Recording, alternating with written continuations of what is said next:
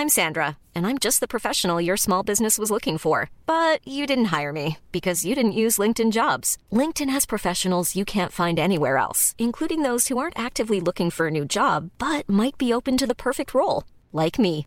In a given month, over 70% of LinkedIn users don't visit other leading job sites. So if you're not looking on LinkedIn, you'll miss out on great candidates like Sandra. Start hiring professionals like a professional. Post your free job on linkedin.com/people today. Bonjour à toutes et à tous et bienvenue en ce jeudi 3 mars, il est 6h45. Merci de me, suivre également en live en simultané sur Twitch. Bon, hier soir, on a fait également un gros live. Donc tous les matins, le Morning Mood sur podcast et en direct sur Twitch pour voir un petit peu les graphiques en simultané. Et euh, bah, on a eu des marchés plutôt calmes. Alors, on avait eu dans un premier temps, en fait, euh, c'était notamment euh, hier, avant-hier, des cryptos qui étaient beaucoup plus performantes que les marchés traditionnels. Aujourd'hui, je trouve que les marchés traditionnels ont un peu plus de patates que les marchés crypto. Alors, ça reste bien évidemment relatif, déjà premièrement, et ça reste mesuré, deuxièmement. Donc, on a une nuit plutôt calme sur les, les, marchés traditionnels. On a une nuit plutôt calme également sur le marché des cryptos qui sont en train d'échouer sous des zones de résistance. C'est à l'inverse des marchés traditionnels qui essayent, qui essayent tant bien que mal de tenir euh, des supports énormes, des supports daily, des supports weekly. On l'évoque depuis une semaine, depuis deux semaines, depuis trois semaines, ces gros niveaux que je travaille et qu'on travaille à l'achat. Pourquoi? Parce que c'est tout simplement travailler des grosses zones dans le cadre de tendances précédentes, dans le cadre de tendances long terme qui sont haussières. Alors, Aujourd'hui, ce matin, en préambule, je voulais également vous parler, parce qu'on en parle, c'est vrai, vu le contexte, et c'est tout à fait normal, les statistiques macroéconomiques sont quand même très secondaires par rapport à ce qui se passe en Russie, en Ukraine. Euh, donc, on a aujourd'hui les services PMI aux États-Unis. On a eu hier d'ailleurs l'ADP, vous savez, c'est la mise en bouche du NFP de vendredi. Le NFP, c'est quoi? C'est les non-farm payroll. C'est quoi? C'est l'emploi mensuel aux États-Unis. C'est le chiffre regardé par la communauté financière qui permettra de driver et d'anticiper et de pricer une politique monétaire de la Réserve fédérale américaine qui resserrera peut-être un petit peu plus les boulons ou au contraire qui les relâchera un petit peu. Et d'ailleurs, ça tombe bien puisque Jérôme Powell hier s'est exprimé a dit en fonction du contexte, machin, etc., et eh ben, ça va avoir très probablement euh, un impact sur, euh, sur l'économie, bien évidemment, en fonction de, ce conflit, de, de ces tensions, de cette euh, guerre, de cette, voilà, de cette invasion, vous l'appelez comme vous voulez, mais globalement, ça va avoir un impact. Donc, Jérôme Powell, donc le président de la Fed, n'est pas dans le dans le schéma, on dit euh, bah, j'ai des œillères et je regarde pas ce qui se passe à droite et à gauche. C'est quand même relativement logique. Donc du coup, qu'est-ce qui s'est passé? Ben, C'est très important, c'est très intéressant. C'est que Jérôme Powell a dit bah, finalement, il va y avoir très probablement qu'une seule hausse des taux au mois de mars et après, on évoluera en fonction, bien évidemment, de l'avancée de tout ça. C'est exactement ce que je vous disais avant ce qu'il annonce ça. Je vous disais justement que il peut pas se permettre de ne pas le savoir, mais en même temps, il peut pas se permettre de ne pas les relever. Donc finalement, et je trouve que c'est beaucoup plus, donc, euh, euh, je le disais en, préambule, euh, juste avant justement de débuter ce, podcast, on est juste, il est beaucoup plus colombe que faucon. Il est beaucoup plus dovish coquiche. Pourquoi? Bah parce, que, parce que justement c'est peut-être un petit peu plus tendu que, ce qu'il pensait, que, ce qu'on pensait de manière générale, et que la situation est quand même pas en train de, s'améliorer, même s'il y a des rumeurs, s'il y a des, des, dialogues, enfin en tout cas des tentatives de dialogue à droite et à gauche. Je suis pas là pour commenter les news ou quoi que ce soit, hein, pas du tout parce que j'y connais rien et parce qu'en plus les news, on ne sait pas si c'est des fakes, pas des fakes, etc. Mais globalement, en gros, il va euh, se détendre un petit peu justement sur cette remontée des taux qui était pricée jusqu'à présent entre 2 et 3 remontées des taux au mois de mars. Aujourd'hui, ce qui est pricé, c'est une seule remontée des taux. À 97,8% de la communauté est OK pour que ce soit qu'une seule remontée taux. Donc là, c'est quand même un revirement un peu de situation. Mais euh, globalement, ce qui est assez intéressant, c'est qu'il n'y a pas euh, il a pas vraiment de retournement sur le dollar. Vous vous souvenez, si la Fed est plus accommodante que prévu, baisse du dollar, euh, et si elle est plus, plus, plus restrictive que prévu, hausse du dollar. Et en fait, il n'y a aucune réaction sur le dollar, c'est assez étonnant. Pour autant, ça devrait normalement profiter aux actifs risqués. Actifs risqués, c'est quoi Notamment les indices? Alors je le disais en amont, les indices tiennent, on continue à travailler ces zones-là, euh, que ce soit le Dow Jones autour des 33 000 euh, points. Vous l'avez de toute façon, vous avez tout ça dans le carnet de bord de la semaine si vous faites partie d'IVT. Le CAC qui a tenu tant bien que mal lui aussi les 6004. Vous vous souvenez ici entre 6004 6002, on l'avait vu ensemble, c'était hier soir, hier matin, avant-hier, etc., etc. Ici, c'est quand même une grosse zone. Alors, c'est une zone assez large, certes, entre 6150 et 6400, mais c'est quand même une zone. Alors, certes, c'est tendu, certes, ça monte pas, mais ça devrait quand même au moins empêcher toute panique. Et encore une fois, on n'est pas dans un marché de panique. Un marché de panique, c'est pas un marché, c'est pas des indices qui baissent de 1% et qui finissent euh, la fin de la journée à plus 1,6%.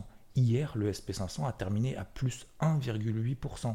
Le Dow Jones a terminé à plus 1,79%, etc., etc. Donc, on n'est pas du tout en mode panique. Ça veut dire qu'effectivement, oui, ça peut être pire. Mais si c'est pire et si ça devait l'être, on va pas être sur des variations de moins 1 ou moins 2%. Hein. On va être sur des variations de moins 5, moins 10. Donc là, on n'est absolument pas dans un mouvement de panique. Donc pour le moment, est-ce que le plan, en tout cas, ça me concerne, euh, est-ce que le plan achat de grosses zones fonctionne et doit continuer à être travaillé? Oui. Est-ce que c'est facile? Non. Alors hier, je vous donne très rapidement la position que je vous ai partagée, notamment sur le Nasdaq, euh, qui n'a pas beaucoup bougé tout au long de la journée, puis en fin de séance, finalement, il est parti. Je vous rappelle, c'est quoi? C'est tant qu'on tient les 13 900, 13 950 sur le Nasdaq, je privilégie les achats. Ça m'a donné du coup un achat autour des 14 100, juste en dessous, 14 095, mais peu importe, on n'est pas là pour faire du point près. Donc, ce qui est important là de voir, c'est que cette zone support a tenu, zone support qui fait suite à quoi? Une accélération haussière. Donc pour le moment, tout va bien. Souvenez-vous également qu'est-ce que je vous avais exposé, c'est la fameuse bougie repère de ces impulsions qu'on a eues sur l'ensemble des indices, le SP500 bougie repère, etc., etc. Et ensuite, on a eu notamment bah, sur le Nasdaq, on a tenu cette zone, on a atteint le premier objectif, c'était quoi, messieurs, dames? 14 300. Ok, donc je vous ai annoncé notamment par notification avant de se coucher, très important, prendre la moitié des bénéfices, comme ça on dort l'esprit tranquille. On met le stop ABE autour des 14 100, 14 095 et on verra bien ce que ça donne. Deuxième élément maintenant, aujourd'hui, ce qui compte c'est aujourd'hui, c'est pas hier, hein, je suis pas en train de faire la météo de la veille, c'est simplement le suivi de ce que je vous ai dit dans le Morning Wood également dans ce que je vous ai partagé sur IVT, le, le coup d'avance. Le coup d'avance, qu'est-ce que c'est? C'est qu'aujourd'hui, si effectivement on est dans une dynamique positive et que le Nasdaq, admettons, hein, encore une fois, c'est une hypothèse, euh, je ne suis pas là en train d'allumer un cierge en espérant que ça le fasse. J'ai dit juste ma, façon de voir les choses. On est à 14 000, là, 250. Si on passe les 14 003, qu'on arrive à 14 004, que ça continue à grimper comme ça doucement, doucement, doucement et qu'on arrive progressivement à 14006, est-ce qu'on va avoir l'opportunité d'acheter Soit par le timing, soit par les signaux que nous donnerons au marché, soit par euh, bah, tout simplement par, euh, par conviction ou quoi que ce soit, ou par c'est surtout le timing en fait moi qui m'embête, c'est que si on arrive justement à passer au-dessus des plus hauts qu'on a réalisés ces derniers jours, ça va être très compliqué parce qu'on a fait plusieurs mèches et du coup payer à 14 350. Alors vous voyez toujours un petit peu sur les réseaux sociaux à droite à gauche, faut attendre la cassure. Alors moi je sais pas ce que ça veut dire faut attendre la cassure. Faut y aller avant, faut aller, faut aller après, faut attendre la clôture de la bougie, faut attendre euh, qu'on passe bien au-dessus, faut attendre 100 points au-dessus des de, de la résistance pour pouvoir y aller. Je ne sais pas ce que ça veut dire faut attendre la cassure. Concrètement, moi vous me dites si vous me direz si, vous savez ce que ça veut dire ou pas. Moi, je ne sais pas ce que ça veut dire. Donc, moi, ce que j'ai fait, c'est j'ai pas attendu la cassure ou quoi que ce soit. J'ai attendu qu'on passe au-dessus des 14 100. J'y suis allé. Ça a brouté toute la journée. Euh, il y a eu, on a failli faire le niveau d'invalidation sous les 13 950. Ça a tenu, c'est en train de relancer. Donc, aujourd'hui, pour moi, le coup d'avance, c'est quoi? C'est de se dire maintenant, on est positionné. Certes, sur une moitié de position, mais quand même sur une moitié de position. Je suis positionné. Et si on va à 14 600, 14 650, je ne vais pas me retourner le cerveau pour me dire est-ce qu'il faut acheter, est-ce qu'il faut vendre, comment faut acheter, comment faut vendre? Peut-être que c'est bull trap, peut-être que c'est pas le bull trap, etc. Donc la position est faite. Maintenant, aujourd'hui, je vais tout simplement tenir la position jusqu'à 14 600, 14 650. Et là, je me poserai la question de sortir la position. Mais concrètement, simplement pour vous dire que le Nasdaq, ça correspond à la même Vendélie. Il était l'un des plus forts ces derniers jours. C'est pour ça que j'ai privilégié lui par rapport aux autres même si hier, effectivement, j'ai eu tort, entre guillemets, en tout cas hier, parce que le Nasdaq n'était pas le plus fort. Pourquoi le Nasdaq n'était pas le plus fort par rapport au Dow Jones, peut-être même d'ailleurs par rapport au DAX, etc. Parce qu'on a le taux à 10 ans aux États-Unis qui a remonté. Alors pourquoi il a remonté J'en sais rien. Pourquoi il s'est effondré J'en sais rien. Peu importe, mais force est de constater que le taux à 10 ans hier a pris 7% aux États-Unis. Donc forcément, ça a plutôt pesé. En fait, le, Nasdaq est passé de surperformance à sous-performance. Euh, aujourd'hui, le, le, taux à 10 ans aux États-Unis est à 1,85%. Donc ça change pas grand-chose. Et ça pourrait tout à fait, si jamais il devait retomber, ben, mon Nasdaq montrer beaucoup plus que ses homologues. Mais globalement, on est plutôt, voilà, si j'avais une casquette à mettre aujourd'hui, c'est toujours la même, c'est la casquette verte. Parce que plutôt positif, d'autant plus avec ce qui s'est passé cette nuit, ces derniers jours et la belle réaction des marchés. Donc, si il y a quelque chose à faire aujourd'hui, éventuellement, je vais me focus sur certains indices sur lesquels je ne suis pas positionné et sur lesquels je, euh, vois bah, des signaux intéressants. Mais encore une fois, le timing là n'est je vais pas dire qu'il est pas bon parce que le timing, on ne sait jamais, euh, bien évidemment, à l'avance s'il est bon ou s'il n'est pas bon. Parce que si derrière, par exemple, je prends le Dow Jones, si le Dow Jones passe, on est là à peu près autour de 3925 ce matin. Allez, 3900, on va dire. On va arrondir à 3900. Ok? 3900.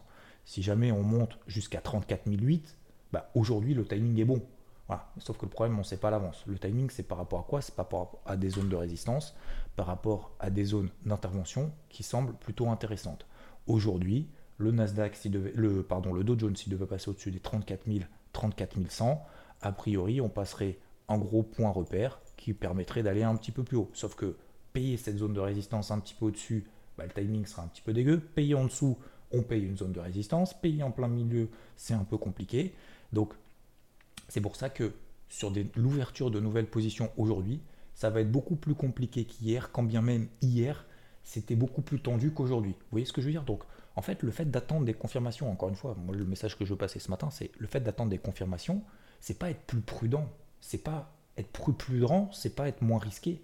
C'est plus risqué, je pense, aujourd'hui d'acheter sous des zones de résistance qu'hier, alors qu'on était justement sur des zones support qui étaient en train d'être testées. Mais le fait d'avoir peut-être attendu des confirmations et d'être plus prudent, et eh ben, du coup, ça nous donne moins, euh, moins d'évident, moins, moins de facilité en tout cas pour gérer la séance d'aujourd'hui. Voilà messieurs dames, donc je vous ai partagé tout ça hier matin, hier de la journée. Euh, voilà me concernant pour le moment sur les indices. Je vais chercher bien évidemment après si je trouve des signaux d'achat, je vous les partagerai après sur IVT bien entendu. Concernant, donc globalement c'est plutôt positif, on a fait les taux, le pétrole euh, c'est incroyable. Le pétrole s'envole à 116 dollars. On était à 100 dollars il y a 3 jours, il y a 2 jours et demi. On est à 116 dollars le prix du baril. On en avait déjà parlé sur les 77. 77 dollars inversion de polarité. Il n'y a jamais eu de rupture de MM20 daily. Jamais, jamais, jamais. Et depuis, il ne fait que s'envoler euh, sur le contexte. Donc, est-ce qu'il faut chercher des points de vente? Je vous rappelle que le pétrole quand il part, il fait pas semblant. Ça, je le dis, c'est ma phrase fétiche sur le pétrole. Pourquoi? Parce que j'ai quand même longtemps, ça fait des années que je le trade également, très peu, mais je le trade aussi. Euh, et, généralement, je dis deux choses. Le pétrole, quand il part, il fait pas semblant. Ça, c'est la première chose. Et deuxième chose, après, ça n'engage que moi. Euh, ça, c'est un fait. Mais la deuxième chose, ça n'engage que moi. C'est plutôt subjectif. C'est que euh, je ne short pas le pétrole. Je ne vends pas le pétrole.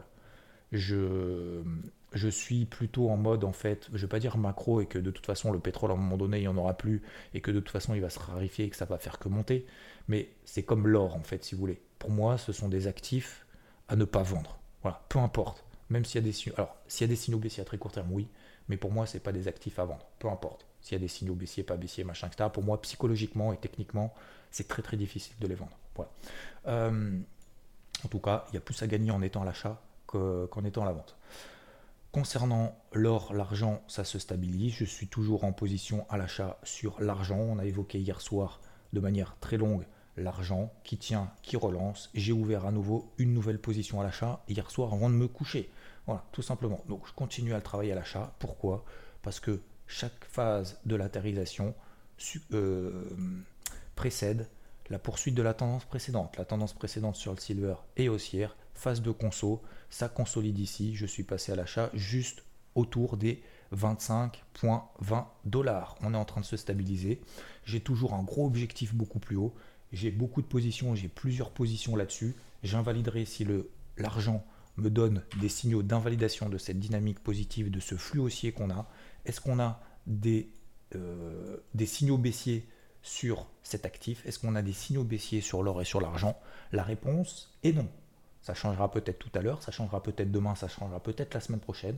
Donc, l'ayant commencé à travailler entre 22 22 40. Je continue à travailler au travers de plusieurs renforts, plusieurs renforts, plusieurs renforts et encore un nouveau renfort.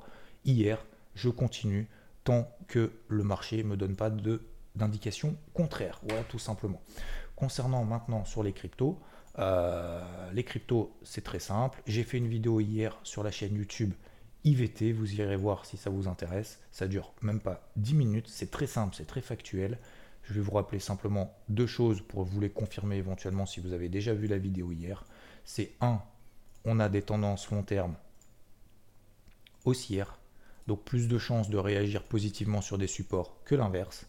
Deuxième chose, la tendance daily et comment elle était baissière, on est passé à neutre, notamment sur le Bitcoin. On va prendre juste après la capitalisation totale, mais globalement sur le Bitcoin, entre 44 000 et 35 000 dollars, c'est une tendance neutre.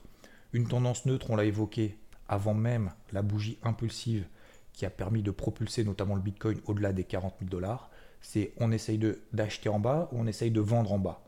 Comme je le disais, il y en a beaucoup qui sont passés baissiers à 35 000 dollars. Manque de bol, c'était le point bas. En même temps, c'est la définition même d'un range. On achète en bas, on vend en haut. Alors, on vend en haut, pas tout, non. On allège légèrement. Pourquoi? En tout cas, c'est ma stratégie. C'est mon point de vue. Pourquoi? Parce qu'on est toujours dans le cadre de tendances long terme qui sont haussières. Donc, pour moi, la probabilité de péter par le haut est plus importante que par le bas. Quand bien même objectivement, oui, on a une tendance précédente qui est plutôt baissière. Oui, on est sur la borne haute d'un range. Mais à l'inverse, être positif, être optimiste, ça ne veut pas dire avoir des œillères, ça ne veut pas dire être totalement subjectif. On a vu cette zone de résistance, on doit, même si ça doit exploser demain, on doit garder la main sur son trading et on doit, alors encore une fois c'est ma vision, je ne suis pas là en train de dire vous devez, hein. j'ai dit on doit, je me dois d'alléger une partie des positions, notamment sur des positions court terme. C'est obligatoire parce qu'on est sous une zone de résistance. Si euh, je fais euh, le dos rond, si je fais, si j'ai des œillères là-dessus, et ben après euh, faire de l'analyse technique, ça ne sert absolument à rien. On achète, on achète, et puis on verra bien ce qui se passe demain, c'est tout. Et tous les mois on achète, on remet au pot. Sinon ça sert à rien de faire de l'analyse technique. Donc là effectivement on est sur une zone de résistance. C'est exactement la même chose sur l'Ethereum qui a un peu plus de mal, qui est en dessous de cette zone de résistance des 3200 dollars. Pour autant, il est passé au-dessus des 2800. La capitalisation totale, ça c'est très intéressant sur la capitalisation totale, j'ai envie de dire malheureusement, parce que, et vous l'avez encore une fois dans la vidéo d'hier, ça dure 10 minutes, hein. vous la mettez en, j'allais dire en levier, vous la mettez en accéléré 1,5 euh, deux fois, vous en avez pour 5 minutes. Euh, la MM50 daily. MM50 daily sur la capitalisation totale hors Bitcoin, hors Ethereum. Vous regardez ça, vous prenez 3 minutes pour regarder. C'est hallucinant. C'est une zone de résistance assez forte. Et malheureusement, j'ai envie de dire, elle tient encore. Donc là, en fait, on est dans un noyau dur on est en train de travailler une zone, on est en train de latéraliser pour le moment, il n'y a pas péril dans la demeure, on est en train de latéraliser, c'est normal que ces zones de réaction, ces, zones provoquent des réactions. Provoquer des réactions, ça ne veut pas dire provoquer un retournement. Là, je vois un peu à droite et à gauche, bull trap, pas bull trap. C'est pas un bull trap. Arrêtez avec ces termes-là, n'utilisez pas des termes. Euh, on, est sur une zone de résistance, c'est pas un bull trap du tout. Sur l'Ethereum, on n'aime même pas rallier encore la zone de résistance. Donc, non, c'est faux. Là, on est simplement dans une phase de latéralisation horizontale dans un range à court terme. Il y avait une tendance qui était baissière jusqu'à présent. Aujourd'hui, elle est neutre. Pourquoi? Parce qu'on voit très bien, et si on n'arrive pas à, à, se mettre à l'idée qu'on est dans une tendance neutre à court terme, on utilise des moyennes mobiles. C'est ce que je fais. Moyenne mobile 20 jours en bleu, moyenne mobile 50 jours en rouge. Elles sont neutres on passe au-dessus, on passe en dessous, ça fait deux mois et demi que ça dure. On est début mars, euh, depuis mi-janvier, on est en train de travailler un peu en dessous, un peu au-dessus, un peu en dessous, un peu au-dessus. Et je vous rappelle, comme on l'a évoqué fin 2021, on est déjà début mars, euh, fin 2021, qu'est-ce qu'on a évoqué sur 2022 Que 2022, ça va être plus difficile, plus rangy, beaucoup plus de range, de haut, de bas, de haut, de bas, et beaucoup moins de grosses sessions de hausse, de grosses sessions de baisse. Alors, début d'année, voilà, on a eu plutôt une petite baisse effectivement de manière générale, un, petit peu plus prononcée sur certaines que d'autres. Effectivement, c'est beaucoup plus difficile que, que, que ce que j'espérais et que ce que je pensais, ça c'est clair. Pour autant, on sait que 2022, à mon avis, ça va être beaucoup moins simple que 2021. Donc, il faut s'adapter. Donc, c'est pour ça que je pense qu'il faut avoir à un moment donné aussi, excusez-moi du terme, mais euh, les couilles aussi de prendre des décisions. Donc, c'est pas toujours j'achète, on verra bien. Et puis, en fait, je prends des décisions qui a l'émotivité en fonction de, mon émotion du matin et, ou de la soirée ou de la journée, premièrement. Deuxièmement, il faut avoir, je pense, aussi l'humilité donc au-delà de prendre des décisions, l'humilité de reconnaître qu'effectivement, bah, être optimiste, être, euh, être positif, être constructif, c'est de se dire on est sur une zone où ça va réagir, que c'est en train de réagir. Donc je l'accepte, je l'accepte. Et souvenez-vous, le coup d'avance, si on est exposé aujourd'hui à, à 200, à 300%, j'exagère légèrement, et qu'on repère et qu'on revient effectivement parce qu'on est dans une phase de range et qu'on sait qu'on est en phase de range et qu'on revient au milieu, voire qu'on va travailler éventuellement en bas, je ne dis pas que ça va le faire, mais si tel est le cas, est-ce qu'on n'aurait pas regretté justement de ne pas avoir allégé là? Bah, Je pense que si. Parce qu'en fait, on n'a plus la main. Et du coup, là en bas, on va se dire, j'espère que ça va pas aller à 30 000 parce que sinon, nanana, et vous allez voir que tous ceux qui sont baissiers, si jamais on retourne, ils vont encore viser 30 000. Et puis derrière, ça va remonter. Ils vont viser finalement 44. À 44, ça soit 72. Surtout ne pas faire. Donc, ça, c'est la première chose. Et deuxième chose, souvenez-vous du coup d'avance. Si on a allégé un petit peu, notamment les positions court terme, et que ça continue à monter, est-ce qu'on a tout sorti? Est-ce que c'est tout blanc ou tout noir? Non. Non. Donc, on sera content de pouvoir profiter de nouvelles opportunités. Et surtout, attention, la troisième chose, c'est qu'aujourd'hui, je ne sais pas vous, mais moi je ne sais pas quelles cryptos seront les, les, plus fortes lorsqu'on retrouvera un bull run. Quelles cryptos seront les plus fortes par rapport aux autres? Vous le savez vous aujourd'hui ou pas? Non. Donc le fait de se garder la main aussi, l'opportunité de se dire si tout repart, si on est en mode bull run direction ATH, est-ce que vous êtes sûr aujourd'hui d'être sur les bonnes Non. Est-ce que ce serait pas intéressant de vous dire tiens, j'ai une petite poche de liquidité pour essayer de privilégier celles qui vont surperformer, celles qui vont monter plus que les autres? Je pense que ça me semble intéressant. Voilà. C'est tout pour moi pour aujourd'hui, messieurs, dames. C'était le morning mood de ce jeudi 3 mars. Il est 7h08. Je vous souhaite une excellente journée. Merci de votre attention. Et je vous dis à plus. Ciao